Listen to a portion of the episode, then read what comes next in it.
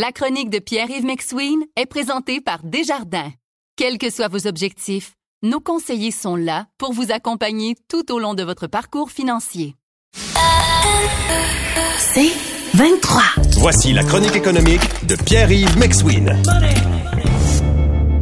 Salut Pierre-Yves. Salut Patrick. OK, tu dis que l'immobilier a atteint un point de rupture. Qu'est-ce que tu veux dire par là? En fait, regardons les nouvelles d'aujourd'hui. On a dans la presse ce matin le fameux investisseur Henri Zavriev Oui. qui semble avoir des millions et des millions de dollars en investissement privé dont on ignore la provenance et qui a acquis depuis 2017 197 millions de dollars d'acquisition d'immeubles locatifs. Pendant ce temps-là, on dit que le nombre mensuel désaisonna- désaisonnalisé de mise en chantier a baissé. Pendant ce temps-là, la mairesse de Montréal annonce en grande pompe qu'un OBNL mettrait la main sur 720 logements dits abordables pour éviter la spéculation immobilière. Tout ça, Patrick, tout ça, c'est tout lié. Tout ça, c'est un symptôme de ce qu'on vit présentement. Euh, D'ailleurs, le droit de préemption de la ville sur des immeubles, c'est un symptôme aussi. Donc, on regarde beaucoup les symptômes. Les médias regardent les symptômes, mais on regarde pas le fond. On se dit, ah, il y a des gens qui n'ont pas de logement abordable.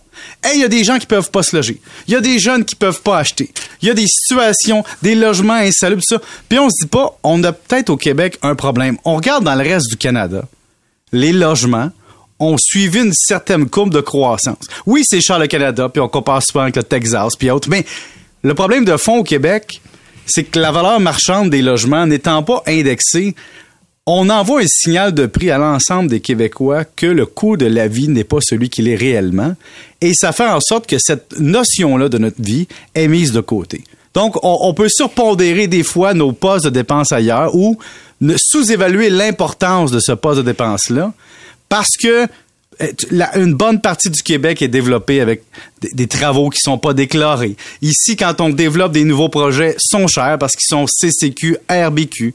La ville augmente les taxes foncières en fonction de la valeur marchande. Le coût de financement est en fonction de la valeur marchande. Les coûts réels légaux de matériaux sont en fonction de la valeur marchande, mais on, on contrôle beaucoup les loyers pour protéger, puis c'est correct, Patrick. Mais là, on se retrouve avec, si tu te promènes dans la rue, là, t'as une dichotomie incroyable. À Montréal, tu te promènes, là, tu vas avoir des immeubles entre 1900 puis 1970-75. Là. Ça, là, t'en as à pelleter. Puis quand je dis à pelleter, c'est partout.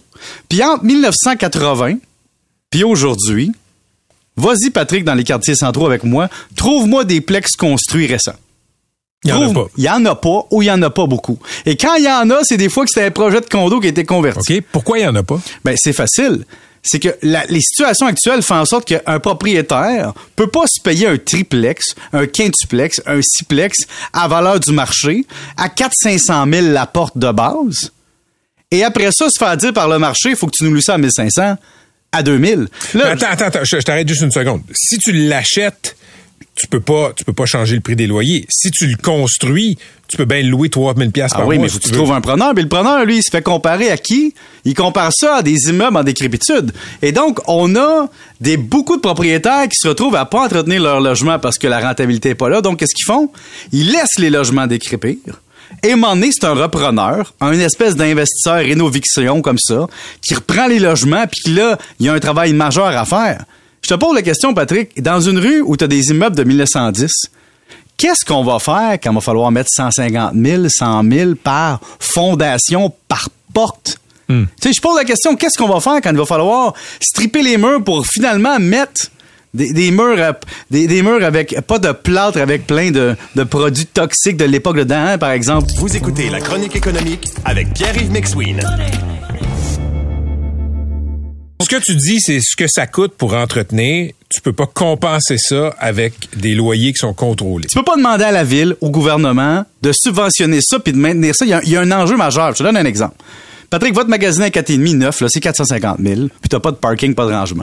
Bon, mettons que t'as 450 000, Patrick, d'achat d'un 4,5. Un 4,5 de moins de 1000 pieds carrés, là, pas, un- pas une affaire là, qui peut loger 8 personnes. Ouais. 450 000. Et là, tu dis que tu construis ça, des condos comme ça, depuis 20 ans, 25 ans. Et que c'est ça l'offre de condos en achat ou en locatif. Donc, ce qui a moins d'un quart de siècle en location, c'est souvent un condo. en même temps, tu es allé changer les lois pour augmenter les coûts d'entretien des condos, augmenter les coûts d'auto-assurance. Et donc, le propriétaire de condo qui en a un locatif va te louer 2500, pas parce que c'est un espèce de, de, de capitaliste sale. C'est quelqu'un qui veut couvrir ses coûts. Alors, je te pose la question.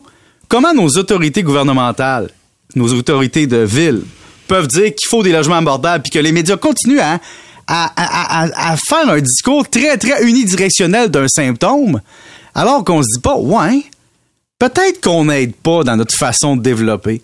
Peut-être qu'on n'aime pas dans la façon d'émettre des permis. Peut-être qu'on n'aide pas dans on encourage les gens à construire que des condos parce que les locataires, on leur envoie pas le bon signal de prix. Donc, ceux qui ont les moyens de payer, ben, ont un signal de prix de moins cher et ne paient pas. Ils vont ailleurs, dépensent ailleurs. Et donc, et donc on se retrouve avec le parc immobilier qu'on mérite, Patrick. Puis si tu t'en vas après ça devant le tribunal administratif du logement, tu vas avoir des augmentations de 25-30 pièces, c'est cool. Mais ça va faire en sorte qu'on va se retrouver avec un parc complètement détruit. Puis là, c'est pas pour être pour la Corpic, pour les locataires, pour quoi que ce soit. C'est qu'on est hypocrite dans notre réalité. On est hypocrite dans ce que ça coûte. Un électricien qui cogne chez vous. Ça, il est venu cogner, Patrick. Comment ça coûte, ça? 100 pièces de là. 250 pièces avant qu'il vienne cogner parce qu'il te charge de déplacer. Une fois qu'il est là, il charge son temps la main-d'œuvre, le temps, les matériaux. Là, c'est juste ton électricien. Là, t'as pas ton ébéniste. T'as pas ton tireur de joint, t'as pas ton peintre en bâtiment. Ça, je te parle de Jean Legault. J'ai reçu, j'ai reçu euh, maître Kimian Brown, qu'on reçoit souvent, qui est une avocate en droit du logement. Quand je lui expose ça, puis j'aimerais t'entendre là-dessus, elle, elle me dit, regarde, c'est un investissement, l'immobilier, dans l'investissement, il y a des risques. Bon, ben, maître un tel, je vais vous inviter à parler à un comptable, puis pas parler, hein, dans la tête de même. Parce que si t'achètes un immeuble sur 25 ans, puis que tu perds 300-400 pièces par porte pendant 25 ans, c'est bien beau de dire que c'est un investissement, mais il faut le fonder, l'investissement. La banque, quand elle demande de mettre 20, 30, 40% maintenant sur des multiplex de grand niveau, elle s'en fout pas mal que tu as un gain latent. Oui, elle va te le financer, mais en attendant, il faut que tu aies les poches profondes. Et qui a ces poches profondes-là, Patrick? Des groupes de prêteurs privés dont ignore l'existence ou la provenance, qui utilisent une personne qui est arrivée de nulle part en 2017, et cette personne-là a les moyens d'acheter 197 millions avec son groupe d'actifs immobiliers. Donc ça, c'est le symptôme. Mais la réalité, c'est quoi? C'est qu'on est en train collectivement de mettre, de pointer du doigt le symptôme, mais de ne pas regarder les causes, de pointer du doigt des propriétaires au lieu de se dire hey le juste coût de la vie c'est quoi? Le coût de financement c'est quoi? Le coût du terrain c'est quoi? Le coût de décontamination c'est quoi? De permis de construction de division d'approbation des choses. Moi Patrick j'ai été locataire j'ai été propriétaire j'ai tout fait ok? Puis tout le temps j'ai compris une chose.